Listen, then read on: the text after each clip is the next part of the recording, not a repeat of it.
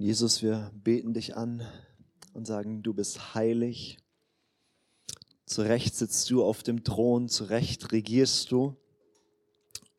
Herr, wir beugen gern unsere Knie vor dir und wir heben gern unsere Stimmen und sagen, Herr, du bist der Messias, du bist der Christus, der Sohn des lebendigen Gottes. Und ich danke dass wir uns hier treffen dürfen als, als Geschwister dass wir dich feiern dürfen, dass wir deine Gegenwart ja genießen dürfen. Und ich danke dir, dass wir gesetzt sind als Salz und Licht hier in diese Stadt und Region hinein. Und Herr, ich danke dir, dass du uns heute frisch begegnest und frisch ausrüsten wirst, Herr. Wir ehren dich, wir ehren deine Gegenwart. Amen. Yes, ich freue mich wirklich sehr, bei euch zu sein, muss ich sagen. Ähm, ich weiß gar nicht, ob mich alle kennen. Ich bin der Lukas äh, aus St. Georgen und ähm, genau, ich war das letzte Mal hier vor, ich weiß gar nicht, drei Jahren, vier Jahren, ich weiß gar nicht, ist schon ein bisschen her. Äh, ist eine Pandemie dazwischen und so weiter, also ist schon ein bisschen was passiert seitdem. Ähm, und ähm, genau, ich darf in St. Georgen das Gebetshaus leiten. Ähm, ich komme vom Gebetshaus, wie man unschwer erkennen kann. Und ähm, genau das ist so unser, unser Auftrag oder das, was wir machen, ist wirklich, dass die, dass einfach alle Christen aus der Region dort zusammenkommen, um gemeinsam zu beten, Gott anzubeten. Und wir beten auch sehr, sehr viel für die Nationen und sehr viel für die Region. Und tatsächlich ist ähm, Furtwangen im letzten halben Jahr sehr stark unser Fokus auch gewesen, immer wieder da reinzubeten. Deswegen habe ich mich unglaublich gefreut, bei euch zu sein. Und auch wenn ihr eine ganz kleine Schar hier seid, äh, es ist mega bedeutsam, was Gott gerade so tut in unserer Region. Und da passieren tolle Dinge. Und gerade Furtwangen war so eine Stadt, die Gott uns einfach gehighlightet hat im Gebet und wo wir im letzten halben Jahr sehr, sehr viel ähm, einfach da gebetet haben, dass hier was durchbricht neu. Furtwang ist ja so geistig gesehen nicht so die einfachste Stadt, ja, also wo jetzt hier gerade das große geistige Leben aufblüht und Riesenkirchen entstehen und was auch immer, sondern eher eine Stadt, wo richtig viel Herausforderung ist, wo auch äh, die FEG-Gemeinde ist keine Riesengemeinde, ihr seid keine Riesengemeinde. Ähm, aber da liegt eine Berufung Gottes drauf und das ist echt uns so deutlich geworden und wir haben da viel reingebetet und äh, dann war ich neulich mit einem Team mal, äh, wir haben auch eine Mitarbeiterin, die hier aus Furtwang kommt, dann haben wir uns bei ihr getroffen, sind mit dem Team da hierher nach Furtwang gekommen und haben einfach nochmal in Furtwang Worship gemacht und gebetet einfach für die Stadt. Und ich möchte euch das echt zusprechen, ihr seid gut platziert hier, Gott hat hier was vor. Und ähm, ich bin sehr, sehr überzeugt, dass, dass diese, die, wir, wir haben das mal, es gibt so ein Wort von Paulus, wo er sagt, äh, die, die Nacht ist weit vorgerückt und der Morgen bricht an, so ein bisschen, ja. Und das ist so, irgendwann ist, ist, ist es dunkel vorbei und es wird nur noch heller. Und das ist in Furtwang und ich will das heute Morgen euch zusprechen. Es wird nur noch heller hier. Äh, wird nur noch besser und da geht was, wirklich. Also macht euch bereit, dass ihr irgendwann hier wieder äh, alle Stühle besetzt habt und mehr als das und dass Gott hier wirklich einen Aufbruch schenken wird. Ich glaube das zutiefst. Ähm, nicht nur in Furtwang, sondern in der ganzen Region wird was gehen, aber auch in Furtwang wird was passieren. Deswegen danke, dass ihr hier seid. Ähm, ich weiß gar nicht, wie viele von euch wohnen in Furtwang wirklich? Gar niemand? Oh ja, sehr gut, sehr gut. Aber auch die drumherum sind wichtig, aber genau, alles gut, dass ihr hier in Furtwang euch trefft. Ja, ähm, genau, also Gott hat da was vor und ich freue mich sehr, äh, hier sprechen zu dürfen. Und ich möchte gerne heute mit euch über ein Thema reden. Ich habe das mal genannt, unerschütterlich leben. Unerschütterlich leben. Ähm, wir haben ja die letzten Jahre ein bisschen Erfahrung sammeln dürfen mit, mit äh, Erschütterungen.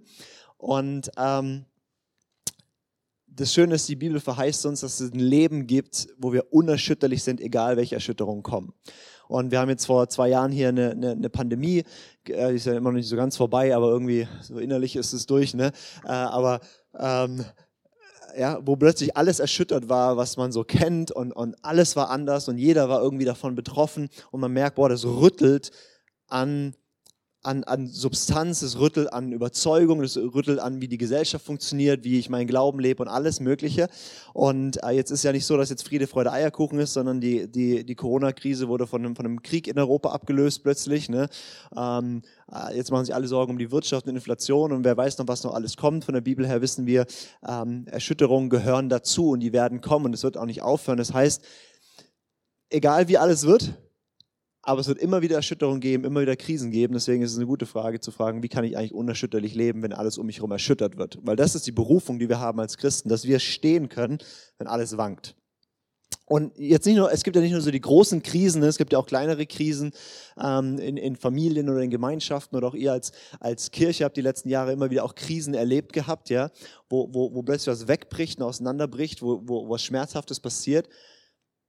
Und das gehört einfach zum Leben dazu. Das ist nicht eine Sondersituation, sondern das geschieht. Wenn man 2000 Jahre Kirchengeschichte anguckt, dann so ist es eben im Volk Gottes. Da kommen Erschütterungen. Und die Frage ist, wie können wir da drin stehen und trotzdem weitergehen? Und selbst wenn keine nationale Krise uns trifft oder internationale Krise uns trifft oder, oder was auch immer, in deinem und meinem Leben, die, die noch älter sind als ich hier, ihr könnt es noch mehr bestätigen, ne? da kommen auch persönliche Krisen und Dinge, die man nicht auf dem Schirm hat. Da kommen Erschütterungen, da kommen Todesfälle, da kommt Krankheit, da kommt irgendwelche Dinge. Und jede Krise ist eine Chance und jede Krise offenbart etwas, was ist wirklich da.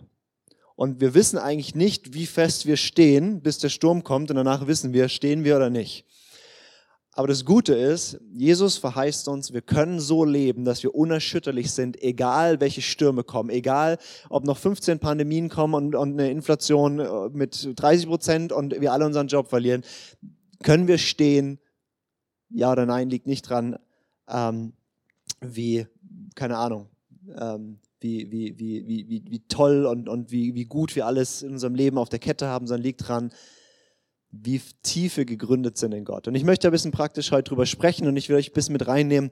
Ich will erstmal in Psalm 1 anfangen und dann schauen wir uns an, was Jesus dazu sagt. Und dann will ich euch heute gerne in eine, eine Antwort auf das, was Jesus sagt, hineinleiten. Also es wird so vielleicht ein bisschen interaktiver heute, ähm, weil mir wichtig wäre, dass ich hier vorne nicht nur irgendwie 25 Minuten was red oder so und dann geht ihr nach Hause und sagt, hat er gut gemacht, sondern mein Wunsch heute Morgen wäre wirklich, dass wir Jesus begegnen und dass sich was shiftet, dass sich was verändert in unserem Herzen. Okay, seid ihr noch da? Ja, also man darf reinreden, wir sind so eine kleine Runde, ne? darfst einfach sagen Amen oder finde ich doof oder wie auch immer. Ähm, genau, wir starten mal mit Psalm 1. Ich liebe Psalm 1. Psalm 1 ist nicht nur der erste Psalm der Psalmen, sondern vom, vom jüdischen Verständnis wird es sozusagen als die Einleitung oder Überschrift für die gesamten Psalmen und eigentlich die gesamten Schriften verstanden. Also quasi wie der Schlüssel für alles, was dann danach kommt. Und ist eine ganz zentrale äh, Stelle im Alten Testament. Und ähm, vielleicht kann das jemand mit guten Augen mal vorlesen für uns. Ich liebe diesen Psalm und der Psalm fängt an mit einem ganz schönen Wort, glücklich.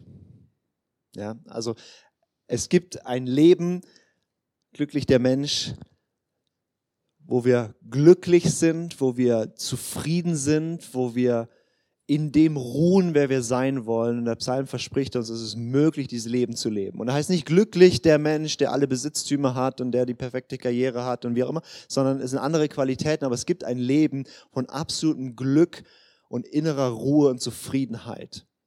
Und Gott möchte, dass wir dieses Leben finden. Und dann liebe ich das, wie es hier heißt, er ist wie ein Baum gepflanzt an Wasserbächen, der seine Frucht bringt zu seiner Zeit und dessen Laub nicht verwelkt. Alles, was er tut, gelingt. Und das ist, wenn, wenn eine Dürre kommt und du bist dieser Baum an, an Wasserbächen gepflanzt, ja, überall ist Dürre und alles Laub verwelkt, aber du stehst da, blühst und springst Frucht. Das ist das Bild, was ich, was ich, was ich liebe und wie Gott dich sieht, dass wenn Dinge erschüttert werden, dass wenn eine Corona-Krise kommt, wenn eine Krise in deine Familie kommt, wenn was auch immer kommt, dass du stehst, weiter blühst für ihn und Frucht bringst, wo andere dran satt werden können. Und das ist möglich, dieses Leben zu haben. Es ist möglich, nicht zu verdorren, nicht, wenn, wenn irgendeine eine, eine Krise kommt, ähm, ja, eben vor sich hin zu welken und keine Frucht mehr zu bringen. Und alles, was er tut, gelingt. Ich meine, das ist mal, ja, also ich meine, das würdest du sofort unterschreiben. Ja, wenn jemand sagt, hey, ich gebe dir, ich gebe dir einen Tipp, was du machen musst, und dann gelingt dein gesamtes Leben. Ich meine, das Buch würde sich verkaufen, ja, so, wenn es funktioniert. Und das funktioniert. Und der Psalm ist eigentlich relativ simpel aufgebaut. Er sagt, es gibt ein paar Dinge, mach die nicht. Mal zusammengefasst, geh nicht auf den Weg der Sünde.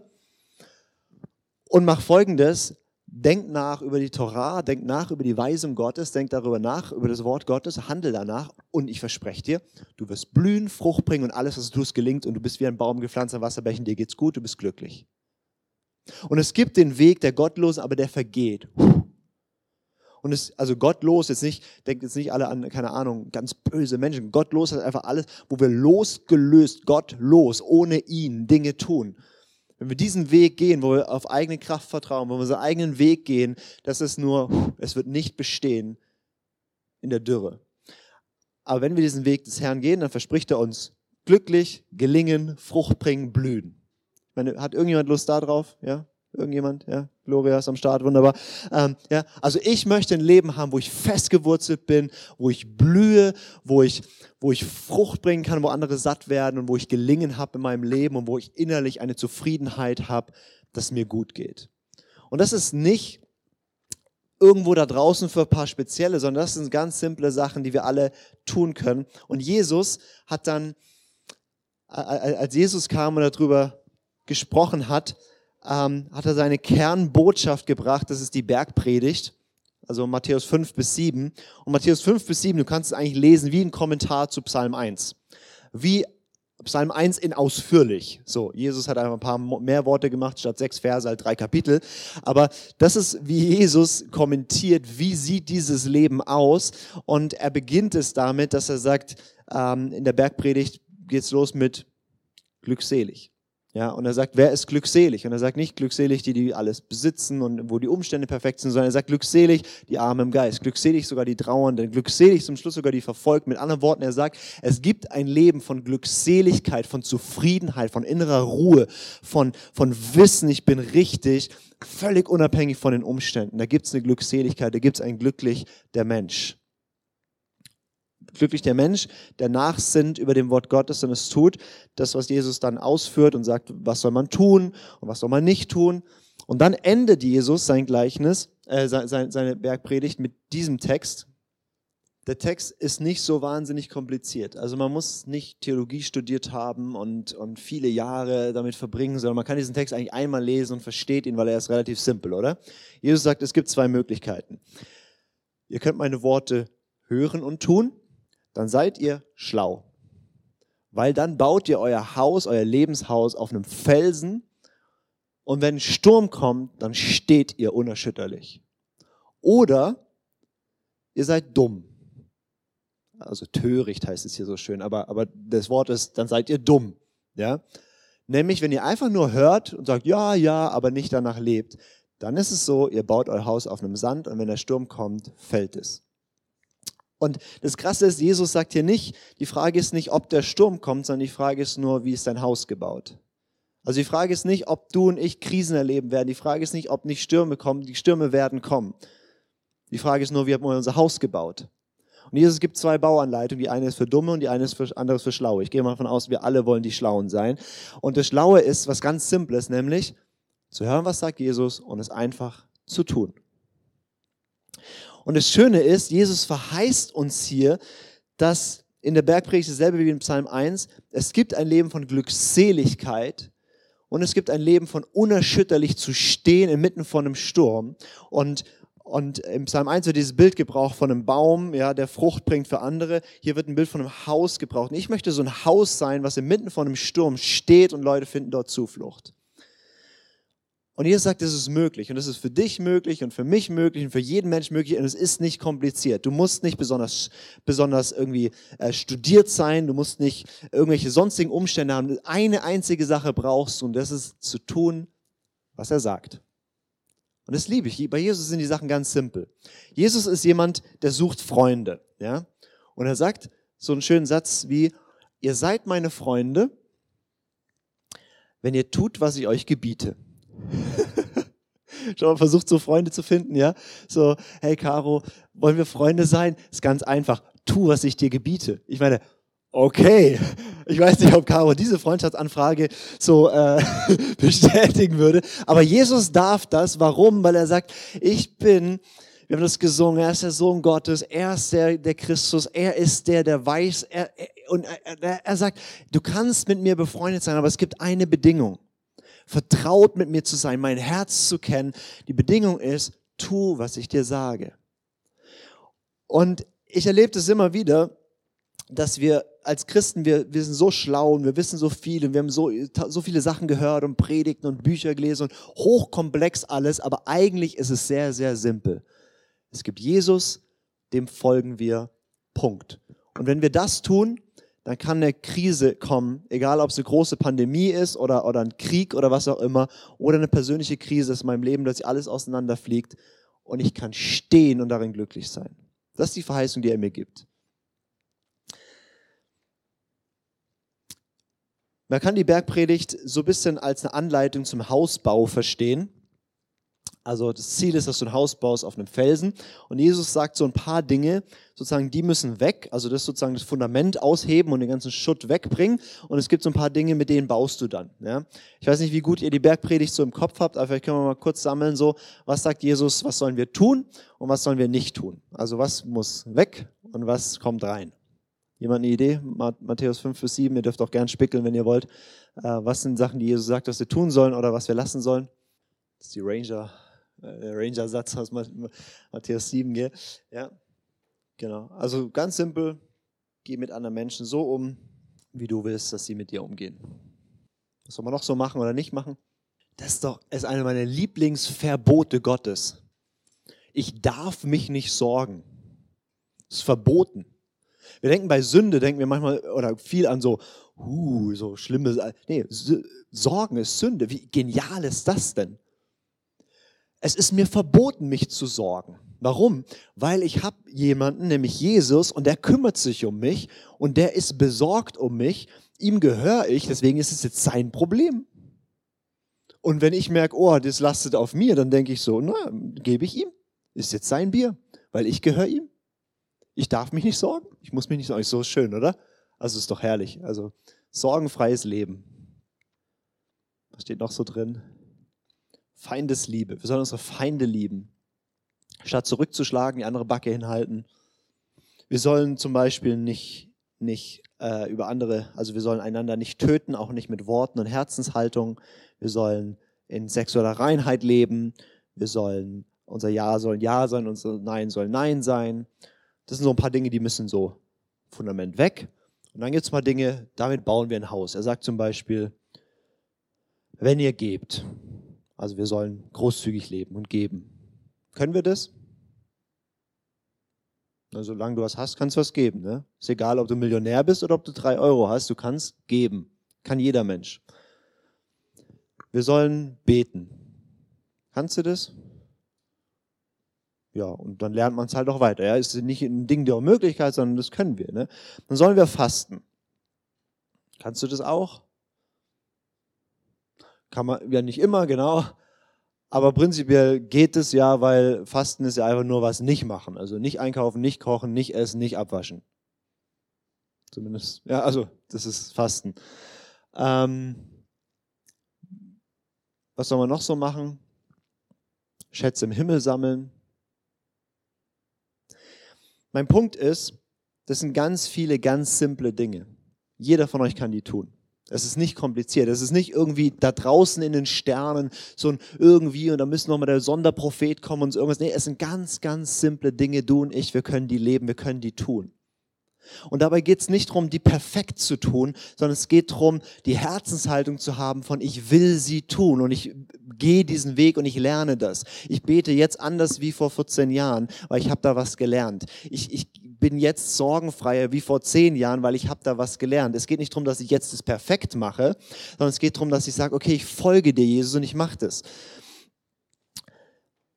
Ich liebe diese, diese Verse, die haben mich oft getröstet. Psalm 37, da ist es, vom Herrn her werden eines Mannes Schritte gefestigt und an seinem Weg hat er gefallen. Fällt er, so wird er doch nicht hingestreckt, denn der Herr stützt seine Hand.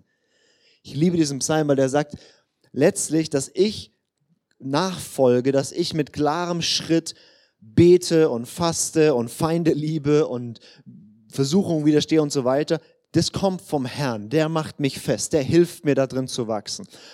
Und wenn ich, und daran hat er gefallen, er freut sich an dem Weg, so nicht gut, wie es momentan eben ist. Also ganz egal, wo du stehst, wenn du ihm folgst, er freut sich an deinem Weg, egal wo du heute stehst. Und du sagst, ja, aber das kriege ich nicht so gut hin und das kann ich noch nicht. Er freut sich einfach, dass du dich bewegst. Solange du dich bewegst, ist alles gut. Und er hat Freude dran. Er sagt nicht, ja, also irgendwie, das passt doch nicht und hier nicht, sondern ich sage, wow, guck mal, ich sehe die Caro, ich, ich kenne hauptsächlich deinen Namen, deswegen, ähm, ich, ich sehe die Caro, äh, ich weiß ich auch noch, kann ich gleich, gleich einen Namensswitch machen noch. Ähm, ich sehe die Caro und die, die, die läuft vorwärts und ich sehe schon in zehn Jahren wird die da richtig gut sein. Aber ich finde es so schön, dass sie Tag für Tag dann Schritt geht. Und wenn sie fällt, dann fällt sie nicht bodenlos abgrundtief, sondern ist Jesus da, richtet sie auf, freut sich dran. Und in gewisser Weise tun wir ihm sogar einen Gefallen, wenn wir fallen, weil dann kann er seine Güter an uns erweisen. Er liebt es einfach, gnädig zu sein. Er hat seine Freude dran, gnädig zu sein. Jedes Mal, wenn ich falle, gebe ich ihm eine Gelegenheit, seine Güter mir zu erweisen. Und er liebt mich nie mehr, wie wenn ich gerade falle. Das hat mich sehr getröstet, weil wenn du die Bergpredigt liest, dann kannst du auch in so ein komisches Ding reinkommen von Druck und was muss ich alles machen. Aber die Bergpredigt ist eine Einladung zu einem Lebensstil, wie du glücklich leben kannst und wie du unerschütterlich leben kannst. Nicht, du musst nicht perfekt leben, um glücklich und unerschütterlich zu sein. Du musst dich nur auf den Weg machen, es zu tun.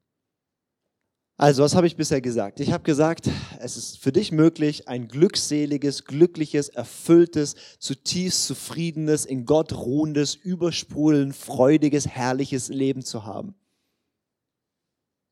Das ist für dich. Und es ist möglich, das Leben so zu haben, dass egal was passiert, du feststehst und sogar noch für anderen Segen da drin bist. Und ich habe gesagt, alles, was es dafür braucht, ist, dass du tust, was Jesus sagt. Und ich möchte dich da heute einladen und ich habe gleich zwei Fragen für euch oder zwei Dinge, wo ihr Gott darauf antworten dürft, weil es braucht nicht sehr viel dafür, aber es braucht als Grundlage diese Sache. Das ist Römer 12, Vers 1. Paulus sagt, ich habe euch vor Augen geführt, Geschwister, wie groß Gottes Erbarmen ist. Die einzige angemessene Antwort darauf ist die, dass ihr euch mit eurem ganzen Leben Gott zur Verfügung stellt und euch ihm als ein lebendiges und heiliges Opfer darbringt, an dem er Freude hat.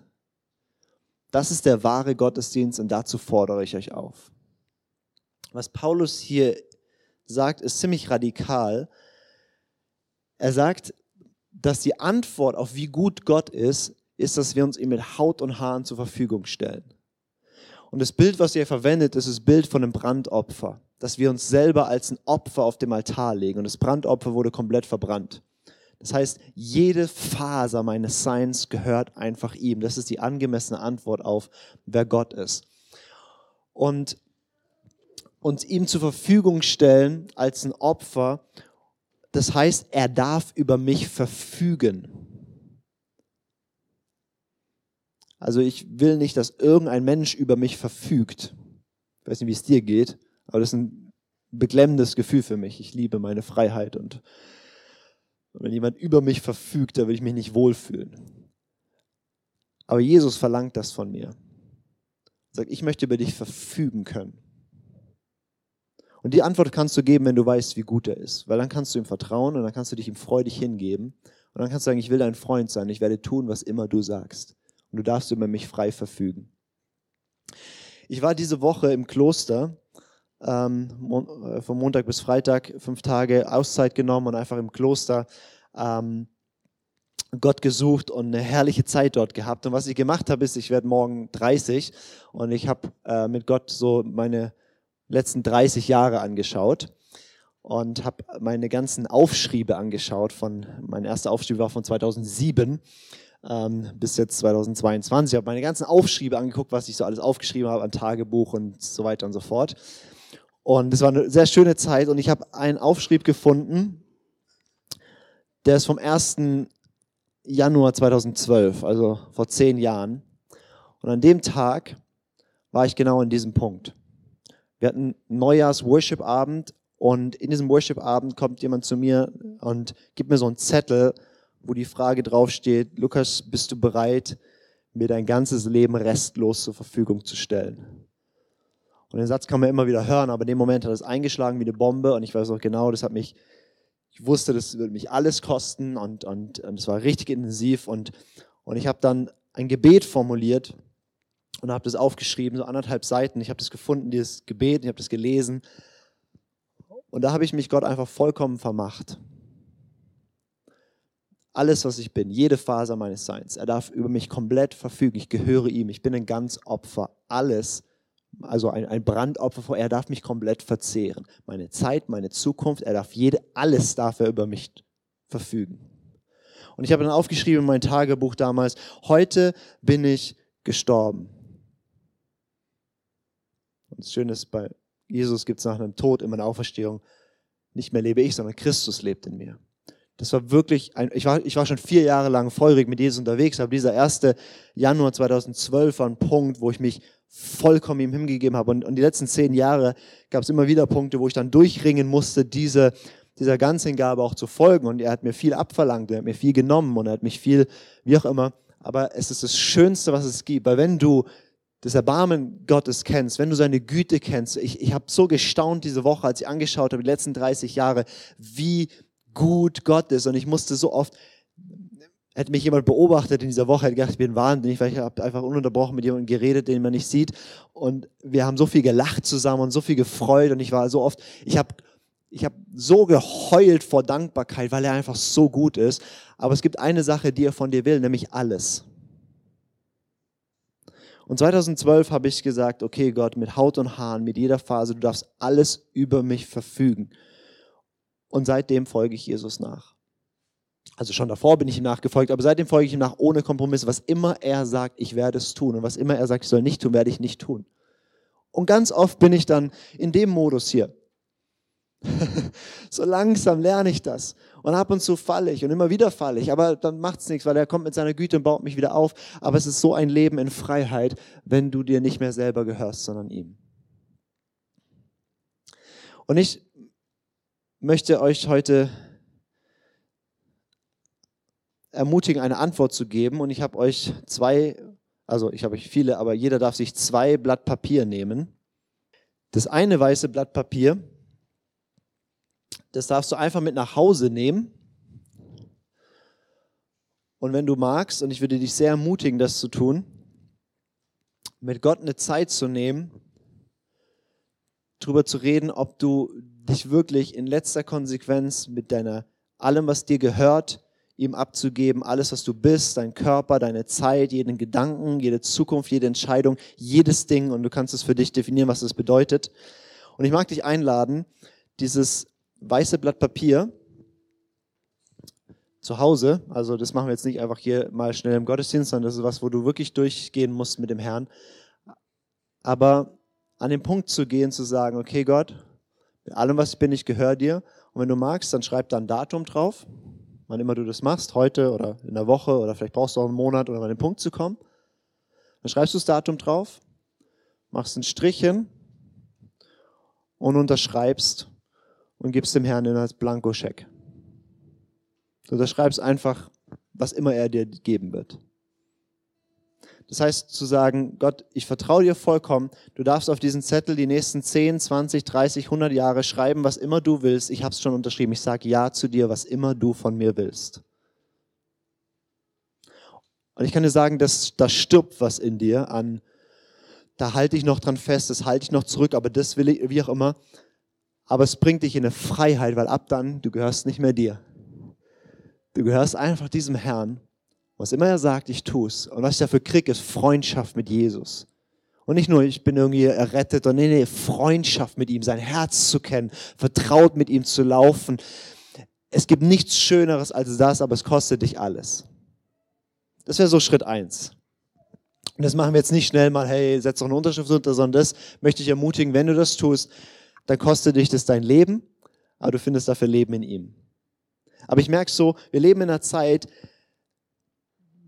wo wir müssen aufhören, so ein bisschen, bisschen Christsein zu machen, sondern es, also, versteht mich nicht falsch, es ist immer doof, halbherzig zu leben. Die letzten 2000 Jahre war es immer doof, halbherzig Christ zu sein. Aber in der Zeit, in der wir gerade hineingehen, ich kann dir sagen, es ist die dümmste Zeit, halbherzig zu sein. Weil es wird enorm zunehmen, die Herrlichkeit Gottes und was er tun wird. Und es wird enorm zunehmen, Erschütterung. Und da so halbherzig drin zu sein, ist nicht gut. Deswegen ist jetzt ein guter Punkt, komplett sich ihm hinzugeben. Also, das ist Blatt Nummer eins, ja? Seid ihr? Sehr gut. Blatt Nummer zwei, das machen wir jetzt heute, jetzt. Und das ist eine Frage. Kennt ihr noch diese, in, in meiner Jugendzeit war, war, gab es diese, diese Bänder, diese Bänder mit WWJD, kennt ihr die noch? So alt bin ich schon. Das hieß, what would Jesus do? Also zu Deutsch, was würde Jesus tun? Das waren so Bänder und wenn man cooler christlicher Jugendlicher war, hatte man so ein Band und dann war der Gedanke, dass bei allem, was man macht, dass man so guckt, what would Jesus do? Ja, so. Würde jetzt Zitroneneis oder Erdbeereis wählen und dann stand ich in der Eisdiele und habe gedacht, what would Jesus do? Und habe ich beide genommen. So, ja, also das war so der coole Punkt. What would Jesus do? Und ich glaube, dass das die falsche Frage ist. Die Frage, was würde Jesus tun, bringt uns oft nicht weiter, weil Jesus kam auf die Erde als ein Mann, hat vor 2000 Jahren in Israel gelebt, ist als Wanderprediger umhergezogen und hat ein komplett anderes Leben als du. Die Frage, was würde Jesus tun, ist, er würde durch Israel wandern, predigen, Jünger machen und die Kranken heilen. Aber das hilft dir momentan nicht, weil du bist jetzt Mutter von drei Kindern, ähm, du bist Softwareentwickler, du bist was auch immer. Was würde Jesus tun, ist die falsche Frage. Die bessere Frage statt WWJD ist WWJTWIEW. Okay, was würde Jesus tun, wenn er ich wäre? Das ist die viel bessere Frage. Weil nicht mehr lebe ich, sondern Christus lebt in mir. Wie würde Jesus leben, wenn er ich wäre?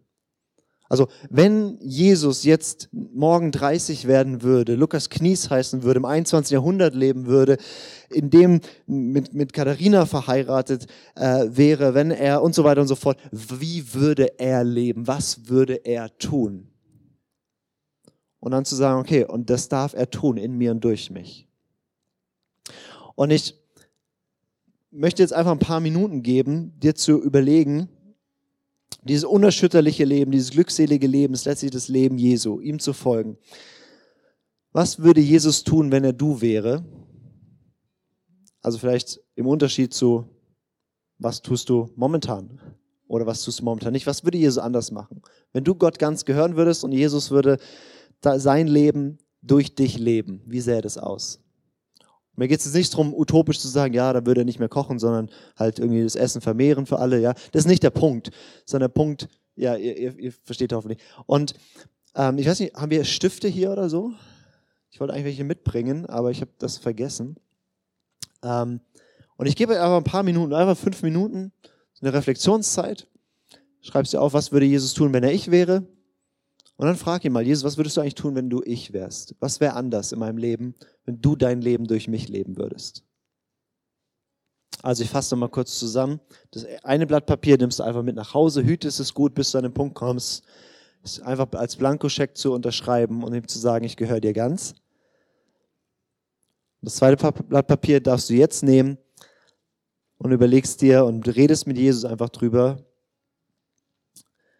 was würde Jesus tun, wenn er ich wäre? Wie sähe mein Leben dann aus? Und Jesus, ich danke dir, dass wir dir folgen dürfen, dass wir nicht führen müssen, dass wir nicht uns selber irgendwie was äh, äh, ja, überlegen und erkrampfen müssen, sondern ich danke dir, dass wir ja, Freundschaft mit dir leben dürfen, das so simpel ist, dir einfach zu gehören, dir einfach zu gehorchen. Und ich bete jetzt in diese Zeit, Jesus, dass du kommst und jedem von uns jetzt begegnest und hilfst, dich zu sehen und zu sehen, wie du dein Leben durch uns leben willst. Und ich bete, Herr, dass jeder von uns dieses glückselige und unerschütterliche Leben findet in dir. Und ich bete, dass du es uns jetzt konkret machst. Ich bete, dass du uns jetzt überführst an Punkten. Ich bete, dass du uns jetzt Horizonte öffnest, Herr. Sprich du zu uns. Ich weiß, das ist eigentlich keine Aufgabe für fünf Minuten, sondern eher für länger und für ein ganzes Leben immer wieder.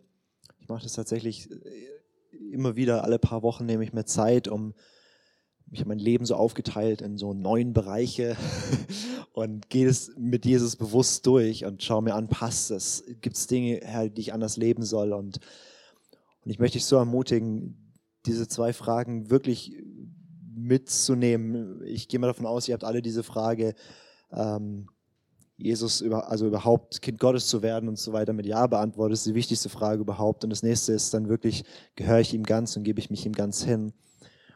Und, ähm, und Jesus selber musste darum ringen, das zu leben. Ich finde es so krass, dass an dem, was er litt, hat er Gehorsam gelernt, sagt der Präerbrief. Und er hat den Garten Gethsemane durchringen müssen, an den Punkt zu kommen, okay, nicht mein Wille geschehe, sondern deine Vater. Und so müssen wir manchmal auch Dinge durchbeten, weil wenn du anfängst, dein ganzes Leben ihm hinzugeben, deine Finanzen, alles, was damit zusammenhängt, alles, was du besitzt, alle deine Beziehungen, deine Zeit, dein Wohnort, dein, dein egal was, wenn du anfängst, ihm hinzugehen, dann merkst du, manche Sachen fallen ganz leicht, ihm hinzugeben. Und hinzugeben heißt immer, er hat die Kontrolle drüber. Das heißt auch, er hat jetzt, ich muss mir keine Sorgen mehr machen, er muss sich darum kümmern, das ist jetzt seins. Aber es das heißt auch, ich lasse es wirklich los. Und dann kommst du an Punkte, wo du merkst, okay, boah, das ist ein Sterben, das will ich nicht loslassen, das, da halte ich dran fest. Und dann das weder wegzuschieben, ich kann das nicht, noch einfach billig zu sagen, ja, ja, und ist aber nicht vom Herzen nur mein, sondern dann in Gethsemane-Modus reinzugehen, so lange durchzuringen, bis ich an den Punkt bin, zu sagen, okay, nicht mein Wille geschehe, sondern der deine. Und wenn du einmal diese grundlegende Entscheidung getroffen hast, ihnen nur allem gehorsam zu sein, führt er dich immer wieder an Punkte hin, wo du merkst, oh, das heißt es jetzt auch. Keine Ahnung, ich, ich habe noch keine Kinder. Wenn ich irgendwann Kinder habe, dann wird es Punkte geben, wo ich lernen muss, loszulassen und ihm gehorsam zu sein. Den Preis kann ich jetzt noch gar nicht zahlen, weil ich bin noch nicht in dem Modus. Aber grundsätzlich weiß ich, egal was er von mir verlangen wird, in Bezug auf mein Vater sein und Familie leben und Kinder, ich sage Ja dazu. Aber irgendwann komme ich an Punkte, wo es dann konkret wird und dann muss ich es wieder durchringen, aber mein Ja hat er jetzt schon. Und das ist so ein Leben in Freiheit. Ich habe keine Sorgen, weil er muss sich drum kümmern. Und ich folge einfach. Ich bin viel besser im Folgen als im selbermachen. Und deswegen, ich möchte euch das einfach mitgeben als, als Hausaufgabe. ähm, ringt wirklich durch. Könnt ihr euch ihm vollständig zur Verfügung stellen. Das wird euer Leben nochmal radikal verändern. Und das heißt überhaupt nicht, deswegen die zweite Frage dann auch, was würde Jesus tun, wenn er, wenn er ich wäre? Das heißt überhaupt nicht, man muss irgendwie in so einen komischen vollzeitlichen Dienst gehen. Ihr seid alle Vollzeitchristen. Du bist Vollzeitchrist. 24 Stunden gilt, gehört dein Leben Gott und geht zu seiner Ehre. Ähm, aber das, was du bist und hast, ihm hinzugeben und darin zu folgen. Wenn ihr das macht, wird es spannend. Und ihr werdet stehen und unerschütterlich sein. Und inmitten von Dürre werdet ihr Frucht bringen und Leute werden kommen und von euch satt werden und ihr werdet die Freude daran erleben, dass wenn ihr sterbt, das Leben hervorkommt. Und ihr werdet stehen inmitten von einem Sturm und werdet ein Haus sein, wo Menschen Zuflucht finden, die kein Haus mehr haben, weil ihr es zusammengebrochen ist.